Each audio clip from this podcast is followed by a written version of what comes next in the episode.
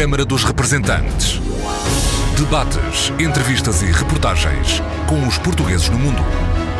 Câmara dos Representantes, com Paula Machado.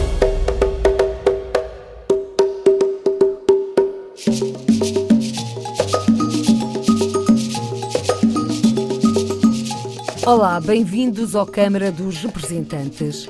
Hoje são nossos convidados Flávio Martins, professor universitário e presidente do Conselho Permanente do Conselho das Comunidades Portuguesas, e António Cardão, empresário e antigo conselheiro das Comunidades Portuguesas pelo Rio de Janeiro. Ambos estiveram à conversa com a jornalista Isabel Gaspar Dias numa viagem que a levou até ao Rio de Janeiro, mais concretamente até Guapimirim, à sede campestre da Casa de Viseu. A assinatura de um protocolo de colaboração entre este município brasileiro e a Casa de Viseu é um dos objetivos a curto prazo, anuncia Flávio Martins. A gente quer aproveitar isso aqui, esse espaço que fica ocioso durante os dias da semana, de segunda a sexta, para que aqui seja um polo de atividades desportivas, culturais, com a própria prefeitura aqui do, do município de Guapimirim, porque nós entendemos que é uma forma também de nós colaborarmos com a localidade onde nós estamos. Né? Guapimirim é um lugar muito bonito bonito pela natureza, mas é um lugar que também tem muitas dificuldades. Eu não tenho certeza agora, mas eu acredito que não haja aqui, por exemplo, um parque público com piscinas os lugares onde há um, um, ginásio polidesportivo como o nosso são muito poucos, então acho que seria importante se nós pudéssemos ter aí um acordo com a prefeitura daqui para nós oferecermos isto de uma maneira que seja bom para a população, seja bom para a prefeitura e bom, evidentemente, para nós também, algo que pudesse agradar a todos. Nós temos aí já um, uma conversa, não é? Nós diretores com a atual prefeitura daqui e acredito que até aí o final do ano a gente tenha isso fechado, realizado. E agora o olhar de António Cardão sobre Portugal. Neste momento, na minha visão de fora, na minha visão de fora, Portugal melhorou, melhorou muito. Mas assim, para o empresariado se estabelecer lá, ainda não é o país que atraia muito, muito empresariado pelo lado comercial. Agora, o que é que falta então para ser mais atrativo? Pelo lado turístico, Portugal está muito bem. Eu acho que o, o que falta realmente é, são, são se cumprir as coisas que são mais prometidas. António Cardão e Flávio Martins à conversa com Isabel Gaspar Dias na esplanada da sede da Casa Campestre de Viseu. Comprada com o apoio da comunidade há 34 anos, em 1983, a sede campestre da Casa de Viseu, em Guapimirim, é a oitava maravilha da natureza dos vizienses que vivem no Rio de Janeiro. Por lá é possível encontrar muralhas medievais, uma capela piscinas, um pavilhão desportivo, um riacho, cascatas que fazem recordar paisagens de montanha e, claro, um espaço verde que nos faz respirar ainda melhor.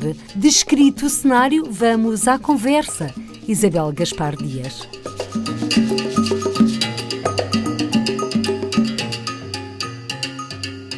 Hoje em dia, Flávio Martins, sente que há mais portugueses a quererem voltar para Portugal ou não? Há uma tendência de acompanhamento de alguns brasileiros que, para fugir da instabilidade da crise política e económica e da insegurança no Brasil, uh, estão a querer mudar-se para Portugal. Os números oficiais têm mostrado isso mesmo. Por exemplo, no Consulado de São Paulo, todos os meses são atribuídos quase 850 eh, títulos de cidadania portuguesa uh, a cidadãos brasileiros. Essa tendência também é acompanhada pelos portugueses, Flávio Martins?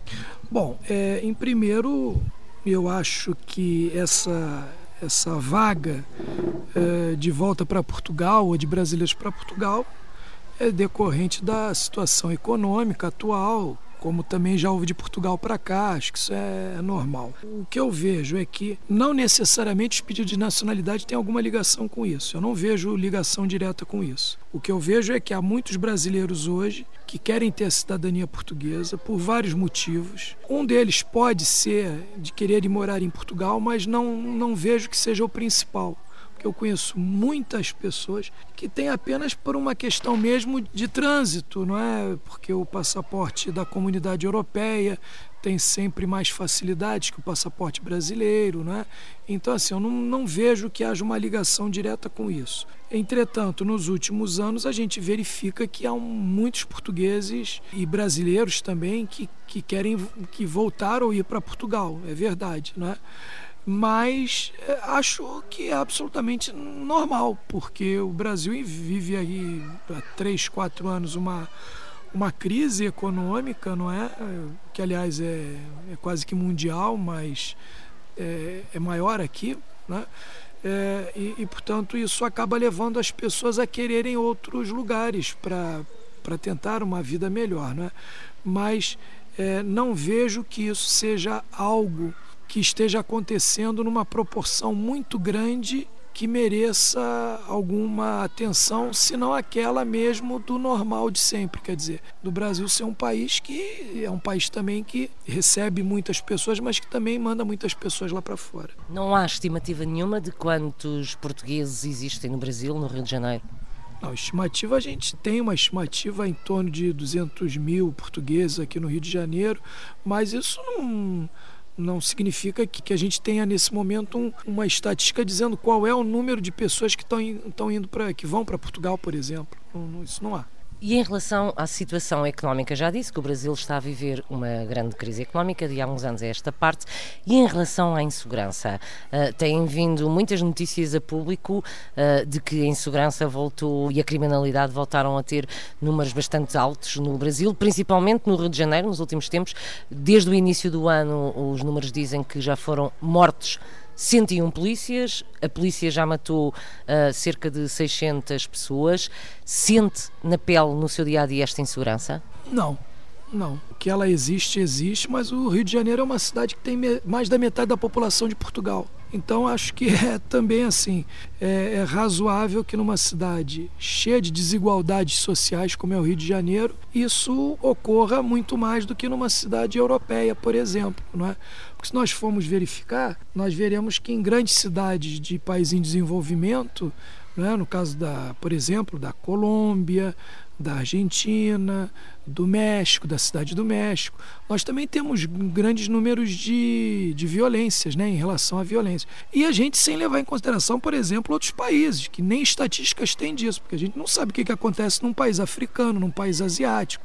Então, que a violência aqui aumentou nos últimos anos, sim, aumentou em decorrência, primeiro, da crise do próprio Estado. Né? O estado do Rio de Janeiro é um estado que passa por um momento de grave crise maior do que no Brasil. Quer dizer, o Brasil está em crise, mas o Rio de Janeiro está numa crise maior ainda. Por quê? Uma gestão. Uma gestão teve dinheiro do petróleo durante muito tempo, acho que não investiu corretamente, enfim, é uma gestão. E no Rio de Janeiro, então, você tem a crise do Estado, que, que reflete nos serviços públicos em geral, inclusive na polícia. E tem também a situação econômica do país como um todo, que fez com que houvesse um número maior de pessoas desempregadas, com dívidas maiores. Né? Mas, assim, é, é algo que há 15 anos também havia muito aqui no Rio de Janeiro. Então, eu, eu acho que são, são ondas, são vagas que a gente acaba enfrentando aqui. Por quê? Porque no Brasil não se enfrenta os problemas estruturais. No Brasil, as pessoas enfrentam mais os efeitos, não as causas. Né? Dizer, enquanto você tiver um país é, no qual dois terços da população não vivem, é, no caso aqui do Rio, do Rio de Janeiro, né? dois terços da população não vivem em moradias dignas. Um país no qual a maioria das pessoas não tem acesso a uma educação decente, né, digna você nunca vai melhorar essas coisas. Então, assim, a gente fica atacando sempre os efeitos e não as causas. E aí as pessoas querem mais polícia na rua. E aí o que acontece no Brasil é o seguinte: quem tem dinheiro paga a sua segurança, paga a sua escola, paga o seu hospital. Quem não tem, se vira da maneira como pode. E às vezes vai para a violência mesmo. Já vamos à, à, forma de resolver este assunto pelas causas e não pelos efeitos, mas aproveita a deixa do desemprego, uh, das dificuldades e, de, e, das desigualdades sociais para falar com o empresário português António Cardão, já foi conselheiro das comunidades portuguesas, também já foi presidente da Casa de Viseu, no Rio de Janeiro. Como empresário, também sente que o Estado, o Estado está falido, está em crise e o setor privado, como é que está? Não, na verdade, é, é, tenho que concordar com a maioria das colocações do Flávio. Porém, o dia a dia do empresariado está sendo bastante contundente neste momento que nós atravessamos no estado do Rio de Janeiro. Como o Flávio disse, o Brasil tem o problema econômico, mas o problema social no Rio de Janeiro se agrava a cada dia. E o empresariado tem um sofrimento quase que diário, porque isso atinge diretamente a funcionalidade das empresas no que diz respeito a transporte de cargas, onde nós tivemos um aumento muito violento de roubos de, de, de cargas. Isso está é, só em, em, pouco tempo, 10 empresas de transportes de cargas, não estou falando de, de, de passageiros, mas de cargas, elas acabaram fechando porque nem as seguradoras eh, se sentem mais à vontade de fazer seguros de, de, dessa natureza. Sabemos perfeitamente que é um momento, é um momento e tenho certeza que é passageiro, porque o potencial do Brasil é muito grande e o potencial do Rio de Janeiro é muito grande também. O Rio de Janeiro um caso à parte específico, porque tivemos desvios eh, não só administrativos, porque como o Flávio falou, eh, o Rio de Janeiro eh, explora 80% do petróleo que é explorado no Brasil. Então tinha royalties muito altos. E com a mudança de lei e com, vamos assim, a, a fraqueza desse setor, acabou trazendo muito prejuízo para o Estado. E sempre viveu muito em função disso. E esqueceu de que um dia isso podia acabar e pode acabar muito mais. Por outro lado, tivemos desvios de conduta do próprio Estado que enfraqueceram as instituições, mas eh, nós somos lutadores, como imigrantes, já passamos por momentos não tão fortes como esse mas sentimos que existe uma luz no final do túnel e que vai acabar por brilhar. Quanto a, a outra situação de pessoas que vão para Portugal, na verdade, houve também uma, um, um incentivo do próprio governo português no que diz respeito a pessoas que estão aposentadas e que, de uma certa maneira, têm medo da insegurança e que acabam é, indo para Portugal para Portugal também não é ruim, porque vão pessoas que já estão aposentadas e não vão, não vão tirar o emprego de nenhum jovem lá. Então isso para Portugal também é muito bom. Mas sabemos que isso é passageiro e de uma hora para outra vai, se, vai haver a onda ao contrário. O António Cardão tem uma empresa de distribuição de géneros alimentares. Também importa produtos portugueses? Muito pouco. Nós, o nosso forte é realmente das indústrias nacionais, mas fizemos um projeto para a distribuição de, de, vinhos, até porque nós temos um acordo com os hotéis Vila Galé e distribuímos os vinhos da Santa Vitória do Alentejo, que são, são também consumidos nos hotéis aqui no Brasil. Então a gente faz as duas coisas, mas o momento também não é propício para esse tipo de produto, porque no momento econômico mais difícil, o povo é, abre mão das coisas que são mais supérfluas, né? E vinho não é uma coisa de tanta primeira necessidade, né? Nos momentos mais difíceis, as pessoas desviam um pouco o consumo e isso acaba trazendo um, um pouco de, de, queda também nos produtos importados. Mas quer dizer que neste momento há uma queda uh, no consumo dos vinhos portugueses? A ideia que, que é passada muitas vezes para Portugal é que cada vez há mais adeptos do vinho português no Brasil. Isso é verdade, é verdade e Portugal passou, inclusive a nível individual, passou o Chile no consumo de vinhos, né? É, a concorrência com Chile e Argentina é muito forte, mas a diversificação de vinhos que vem de Portugal, muitas empresas acabam atingindo um território mais amplo. Né? Não quer dizer que tenha tomado o mercado, mas assim, especificamente em quantidade, e isso é o que vale, Portugal passou à frente. Está neste momento em segundo lugar como fornecedor de vinhos no Brasil. Sim, é, primeiro o Chile, segundo Portugal, terceiro a Argentina. Passou a Argentina, Portugal, pelo que já, já foi dito. Flávio Martins, volta a si, é presidente do Conselho Mundial das Comunidades Portuguesas, mas é também professor de Direito, autor de vários livros, é mestre, é doutorado, foi até dia 31 de agosto diretor da Faculdade de Direito da Universidade Federal do Rio de Janeiro. Como é que se ataca então a causa do problema no país? Parece que todo o sistema está minado por corrupção.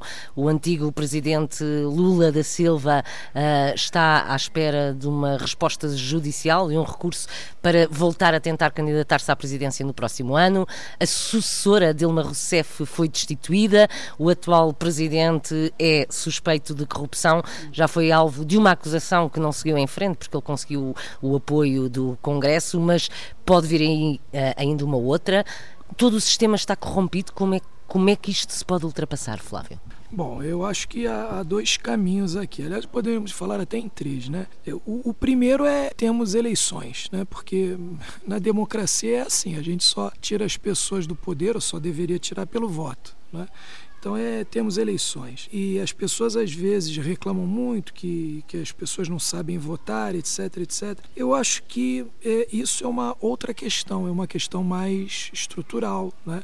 Porque se você não tem como eu falei, um investimento forte em educação, em cultura, dando possibilidade das pessoas se libertarem de algumas amarras, ah, vai, vai permanecer sempre isso, não é? A política do tomar lá da cá, a política assistencialista, né? E a gente sabe, por exemplo, que a própria Europa, né, em vários países da Europa, há 100 anos atrás, a Europa não, não é o que é hoje, né? Então, você se estudar a história da Europa nos últimos 100 anos, verificará que houve um investimento muito forte em setores de base, né, que são a moradia, que são a saúde, a educação, né, e é assim que você transforma a sociedade. Por quê? Porque na democracia vão para lá as pessoas que, que o povo elege. Né? Só que o povo que a gente tem é esse, quer dizer, você não pode mandar mudar, substituir o povo, você pode mandar substituir os políticos, é verdade. Mas o povo não, o povo é esse que a gente tem lá. Então, é, a, a curto prazo, a solução é sempre eleições, né? Curto prazo. Estou a depreender pelas suas palavras que uh, não concorda com a destituição da Presidente Dilma Rousseff, que aconteceu também na sequência de grandes manifestações de rua?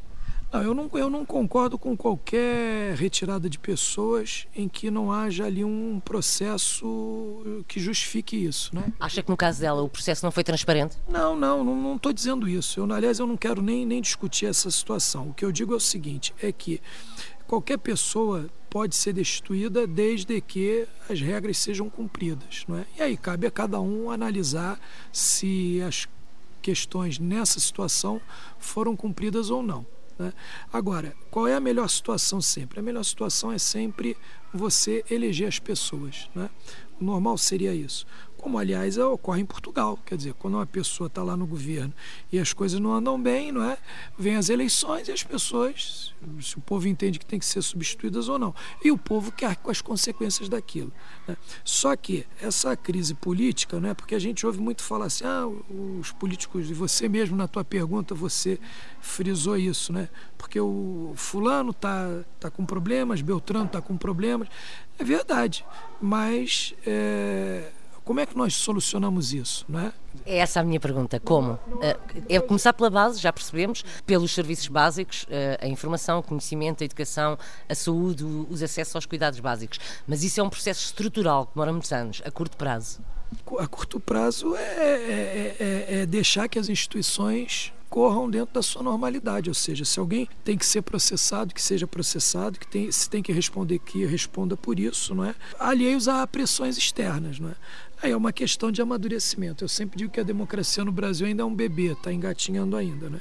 E a gente tem que aprender com isso, né? E aprender com os erros. Qual é que seria? Não, não, não é saída mágica, Isabel, não é saída mágica. Então, assim, não há saída mágica e não há salvadores da pátria. Ou nós vamos ter um processo que, com erros e acertos, vai melhorando as coisas, ou nós nunca saímos do lugar. Porque até bem pouco tempo atrás, né, até bem pouco tempo atrás, nós, se você tivesse aqui há cinco ou há quatro anos atrás, nós diríamos que o Brasil era uma maravilha. Então, é assim, são processos que a gente tem que ter amadurecimento para saber conviver com isso. Qual é que seria o melhor caminho para o Brasil nas eleições do próximo ano? É com os partidos atuais? Seria o aparecimento de algum novo? Existe o risco dos partidos, pelo menos de um uh, partido populista de direita, subir bastante?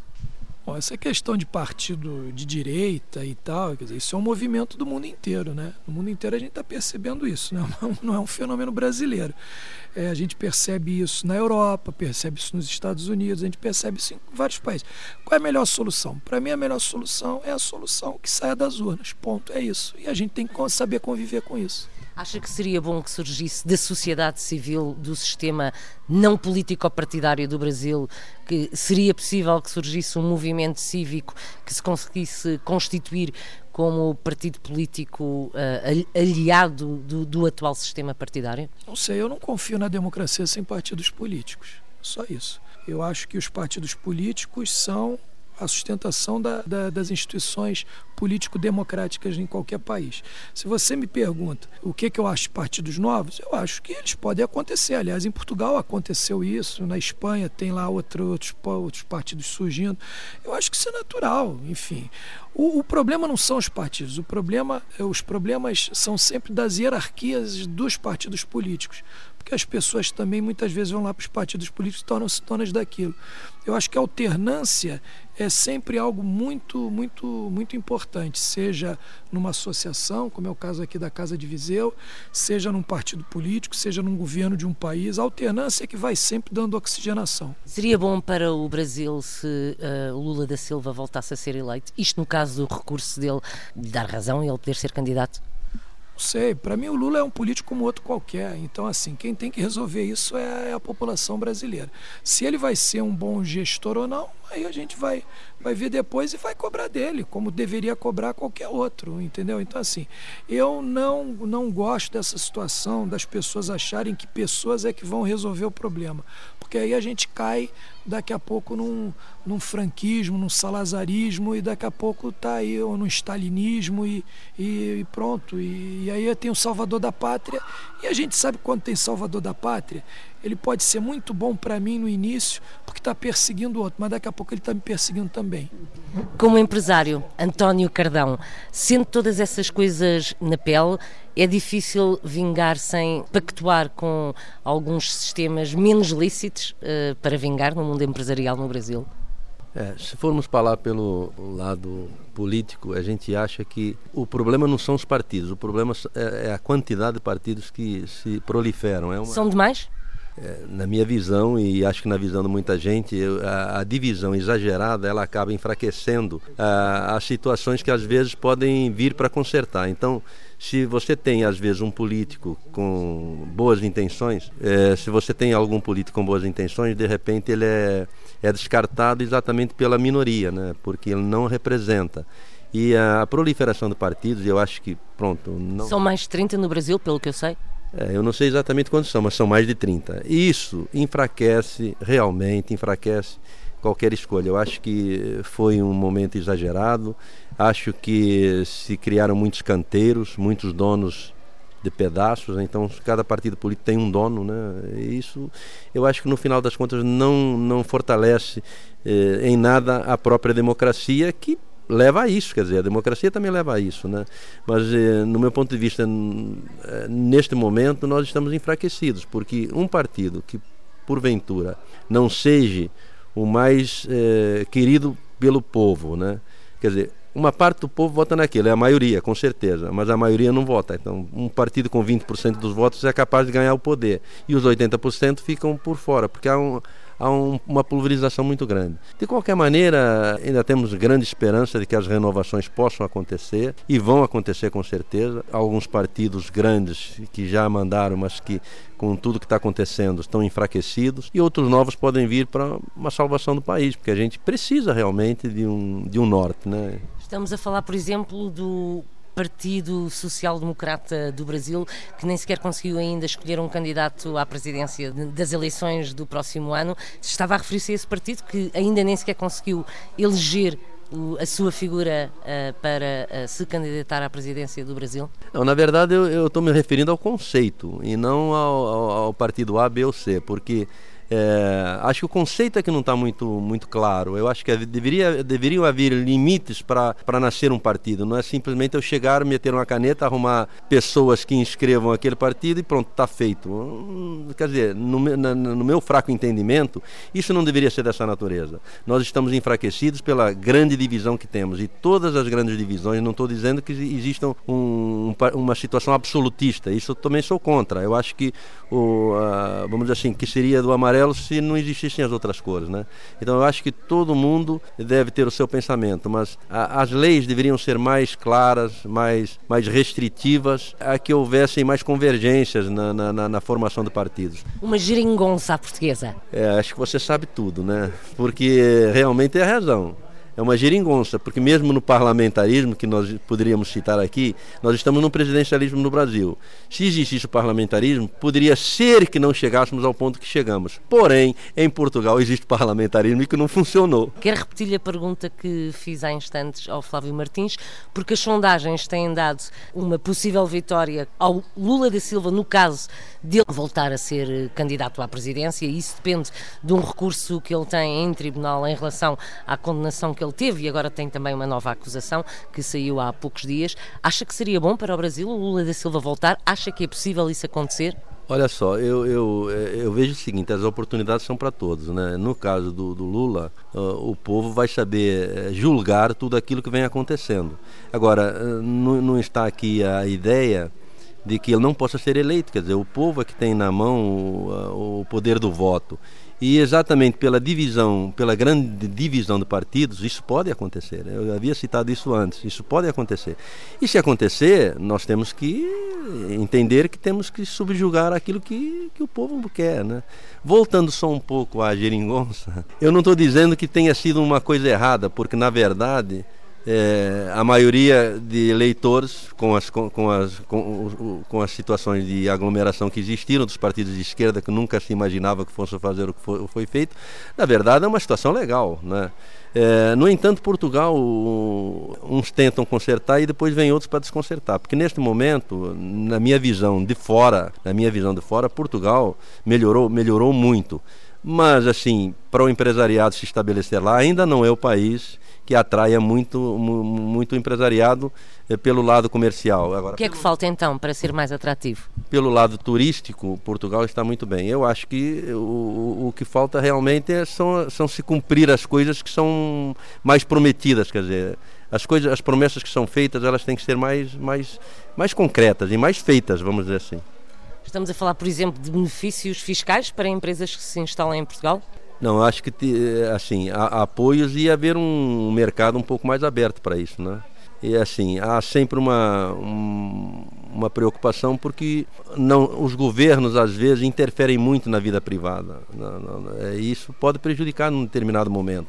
Nós temos uma das maiores empresas portuguesas que chegou no momento de privatização e quase que não vai porque houve, houve uma certa forma um recuo daquilo que havia sido feito, né? E veja, mesmo havendo um recuo, foi no meu ponto de vista até depois bem refletido e foi um recuo inteligente, né? porque o governo acabou é, por ser maioria, mas a gestão é da iniciativa privada. E é por isso que a empresa está no que está. Eu estou falando da TAP. A TAP. A TAP é um exemplo prático daquilo que aconteceu, que o governo recuou, mas recuou em parte, deixou a administração, a gestão por parte da iniciativa privada. E deu no que deu. A TAP hoje é uma das empresas mais rentáveis que tem em Portugal. Mas não está a servir tão bem o Brasil como vocês acham que deveria? Bom, na verdade, o que acontece, vamos lá pelo outro ângulo, é a falta de concorrência. A TAP hoje está absoluta no Brasil, então algumas coisas vêm para o consumidor que não deveriam vir. No momento que outra empresa entre no mercado, porque o Brasil tem essa prerrogativa, ele pode colocar uma empresa voando entre Portugal e Brasil, assim como Portugal tem a TAP, pode colocar uma outra que antigamente existia a Varig. A Varig era o fiel da balança, não foi à frente, então a TAP hoje está realmente como quer. De uma determinada forma, a gente tem que admitir que são negócios, né? Se são negócios, tem que ser aproveitados no momento certo. Flávio, acha que a companhia aérea portuguesa serve bem os portugueses e os brasileiros no Brasil? Eu acho que o problema da TAP é mais em relação às aeronaves. As aeronaves precisam ser substituídas. Ela, o que aconteceu foi que a TAP aumentou muito a sua, a sua demanda, o número de linhas, né? toda, todo ano eles aumentam aí em 5, 6 novas linhas para os mais diversos lugares. E isso está levando ao, ao, que a gente tem percebido, né? As aeronaves elas estão envelhecendo e não há reposição. É? Parece que agora vieram mais uns aparelhos novos, mas estão sendo usados para o Canadá e para os Estados Unidos, aqui para o Brasil não. E na verdade eu, eu, eu, eu, não quero ser leviano, mas me parece que o grande filão da TAP é o Brasil, não é? porque eles têm mais de 70 voos semanais para o Brasil somente e, portanto, é, é, e não são apenas portugueses, nem brasileiros, são portugueses, brasileiros, estrangeiros, a quantidade. Antigamente você viajava num voo da TAP, né, Brasil para Portugal, você tinha muita procura na, na, alta temporada, né, no verão europeu, finais de ano, Páscoa às vezes e tal. Agora não, agora é qualquer período do ano, qualquer um. Esse ano mesmo já estive lá em janeiro, estive lá em abril, estive lá agora em julho qualquer voo que a gente apanha, os voos estão sempre lotados. Então, é, a, a demanda para isso. Agora, isso é uma questão também que eu acho que decorre daquilo que o Cardão falou. A, Varig, a, perdão, a TAP tem hoje um monopólio. E quando você tem um monopólio, você descansa, né? Você não dá tanta atenção. Para os Estados Unidos e para o Canadá, eles devem ter companhias canadianas e, e, e, e americanas que fazem também concorrência, então eles não priorizaram lá. Para cá não tem, ah, como para a África também não, não, não, deve ter muita coisa. Então, são rotas que precisam de mais atenção da TAP. De resto, é, é só isso, não é? Quer dizer, a questão do atendimento melhorou bastante, eu até já tinha comentado contigo, né? Melhorou bastante no, nos últimos anos.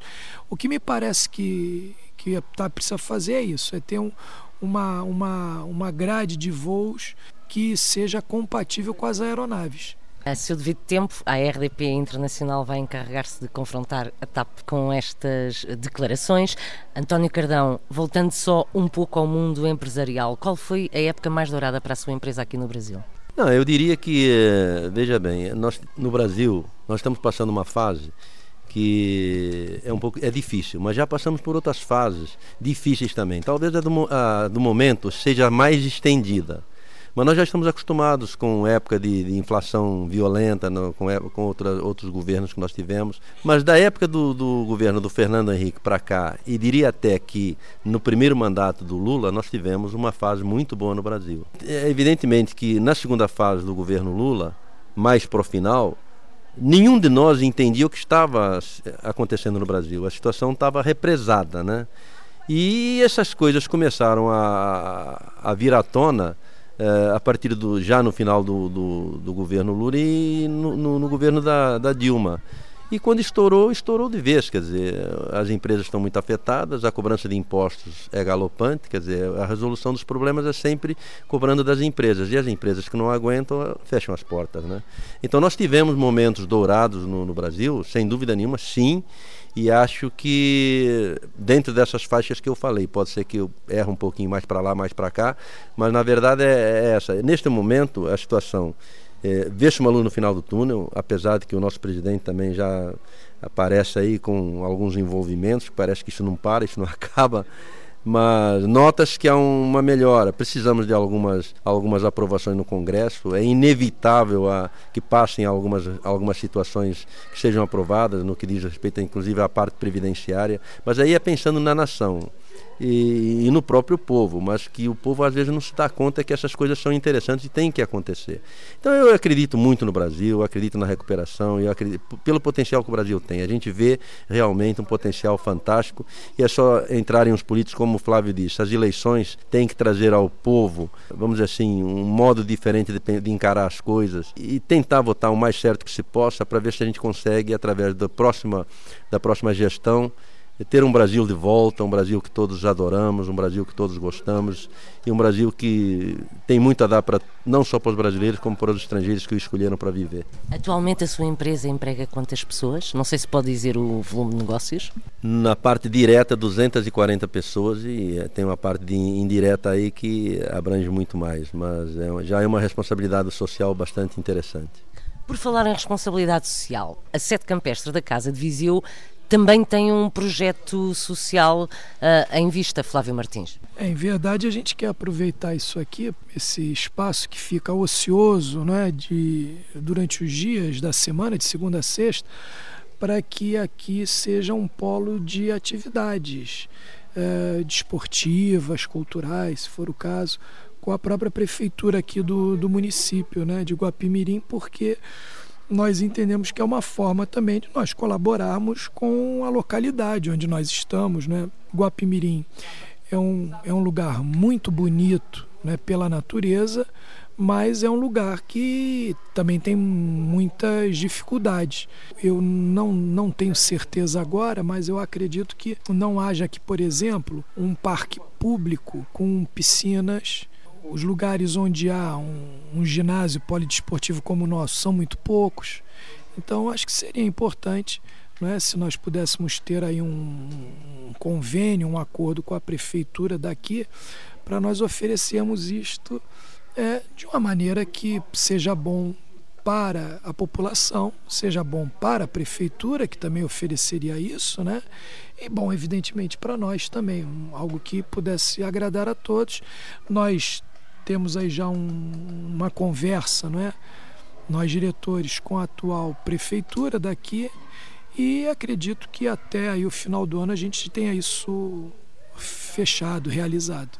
Voltando ao Conselho das Comunidades Portuguesas, o Flávio Martins desempenha várias funções representativas da sociedade e das associações portuguesas, daí falarmos de tantos assuntos, mas voltando ao Conselho das Comunidades Portuguesas, eleições autárquicas e os portugueses que vivem no estrangeiro não podem votar. Acha que deviam?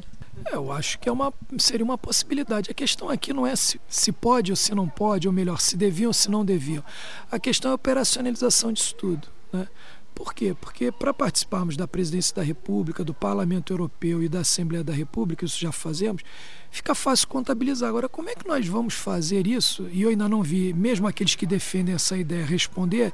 Como é que eu faço, por exemplo, para votar no Conselho X ou no Conselho Y? Quer dizer, isto é que eu acredito que seja o grande problema, não é? Na essência, eu sou a favor. A questão é como é que nós vamos operacionalizar isso, né? Isso é que eu acho muito muito difícil de ser realizado. Mesmo para as eleições uh, atualmente, em que os portugueses que vivem no estrangeiro podem votar, as dificuldades do voto são grandes e por isso a taxa de abstenção é sempre altíssima e são eleições mais fáceis, não é? Eu acho que a dificuldade, para nós, pelo menos aqui no Rio de Janeiro, é, não, não existem. O que existe mesmo é a falta de atrativos, das pessoas se sentirem responsáveis por todo o processo. Aí é uma questão que cabe também às comunidades fazer isso e ao próprio governo português, não é? Porque, por exemplo, as eleições acontecem, né? E, e há pouca divulgação das eleições. O governo faz muito pouco, muito pouca divulgação. No máximo, mandam pregar uns cartazes aqui no consulado, numa outra associação. Isso é isso é, é muito ruim. Por quê? Porque as pessoas muitas vezes não sabem nem que podem votar, não é?